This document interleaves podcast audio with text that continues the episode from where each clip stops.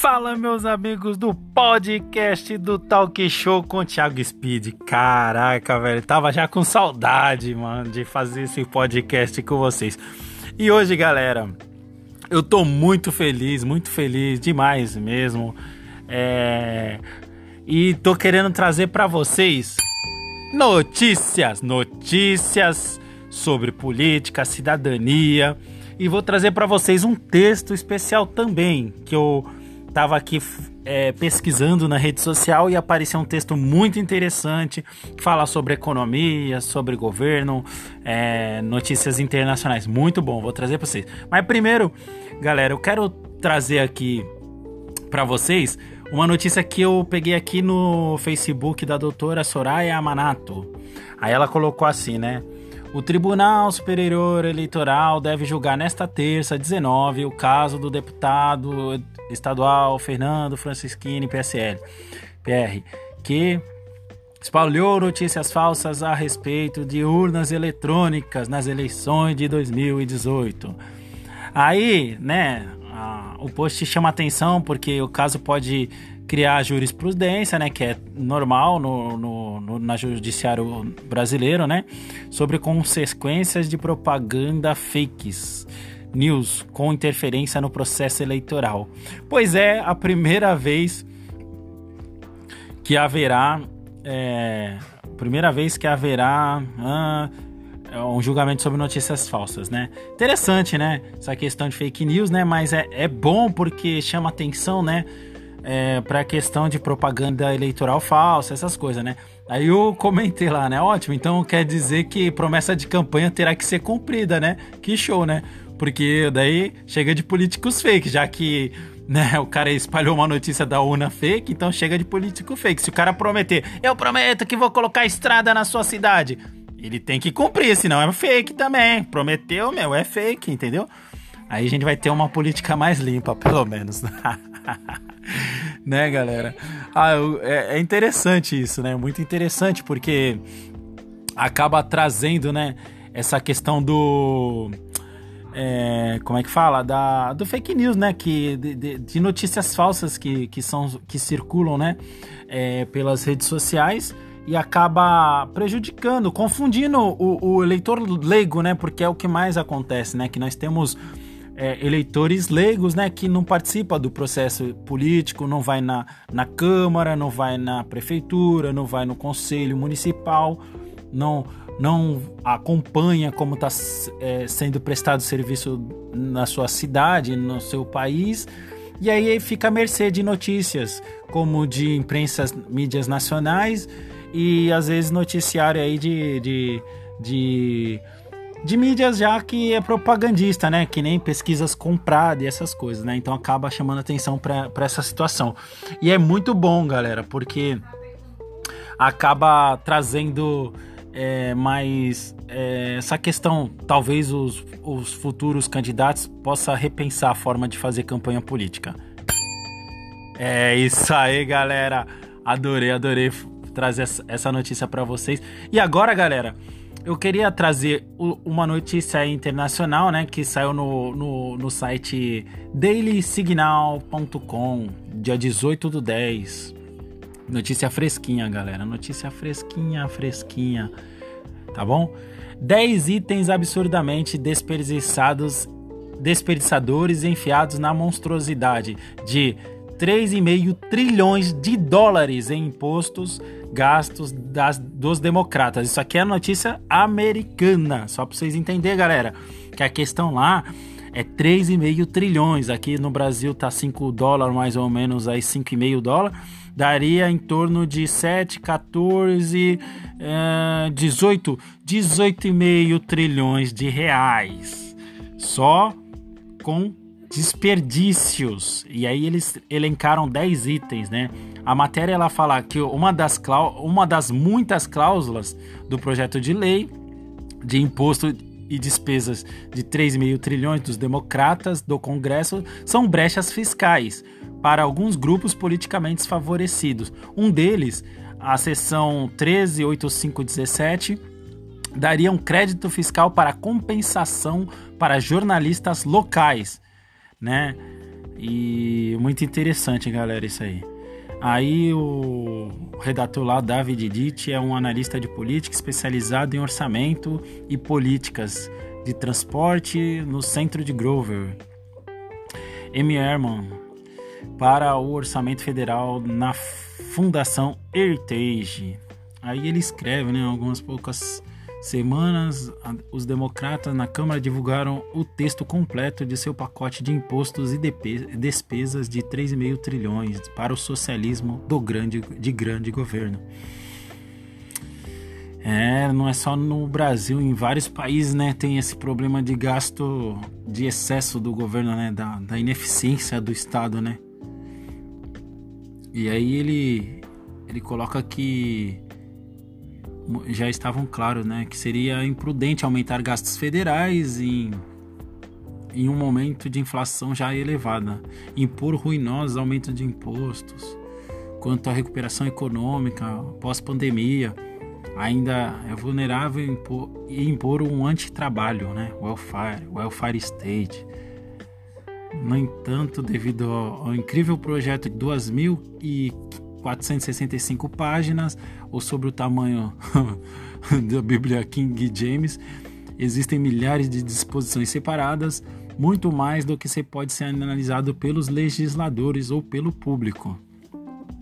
Aí ele colocou aqui 13 bilhões de pagamentos de burocratas, 4,5 de pagamento planos de casa. Aí vamos lá.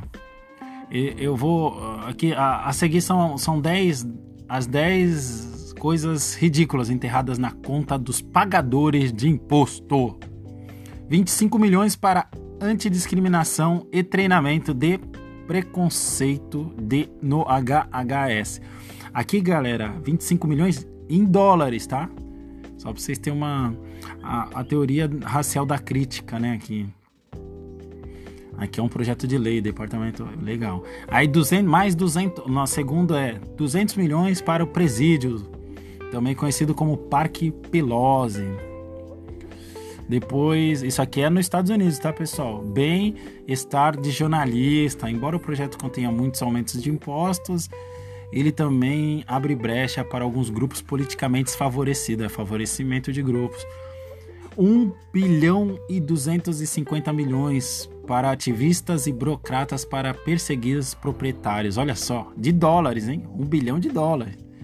A esquerda ativista investe que a moradia é um direito e que isso substitui os direitos fundamentais de propriedade privada, incluindo a capacidade dos proprietários de excluir outros da ocupação ou de despejar inquilinos que se recusam a honrar seus contratos de aluguel.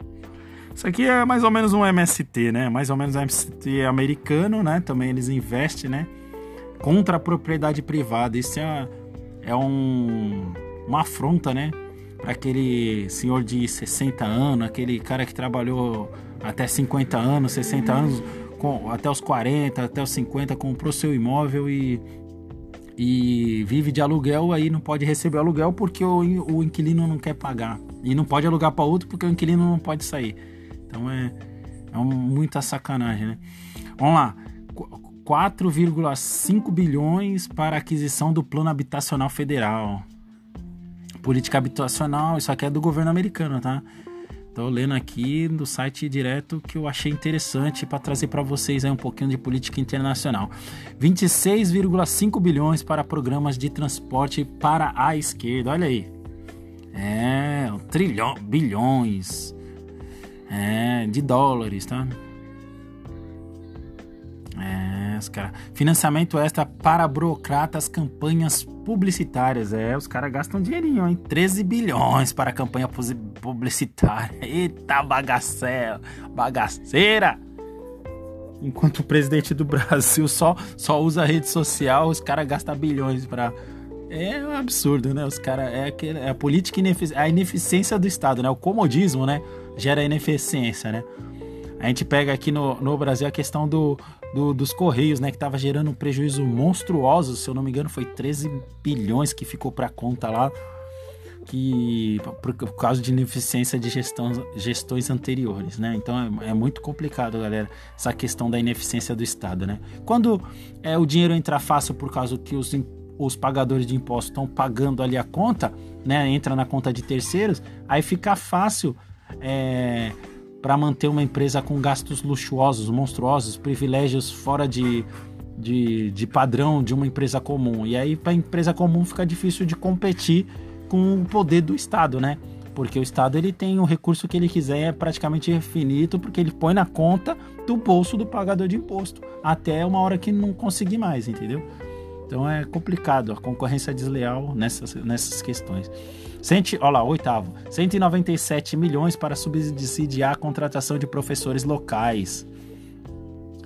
Mesmo as disposições da menores são falhas, a seção de Projeto 197, um conceito prioriza as escolas que contratam professores que moram nas proximidades. É, aqui acaba sendo bom porque acaba contratando pessoas próximas, né?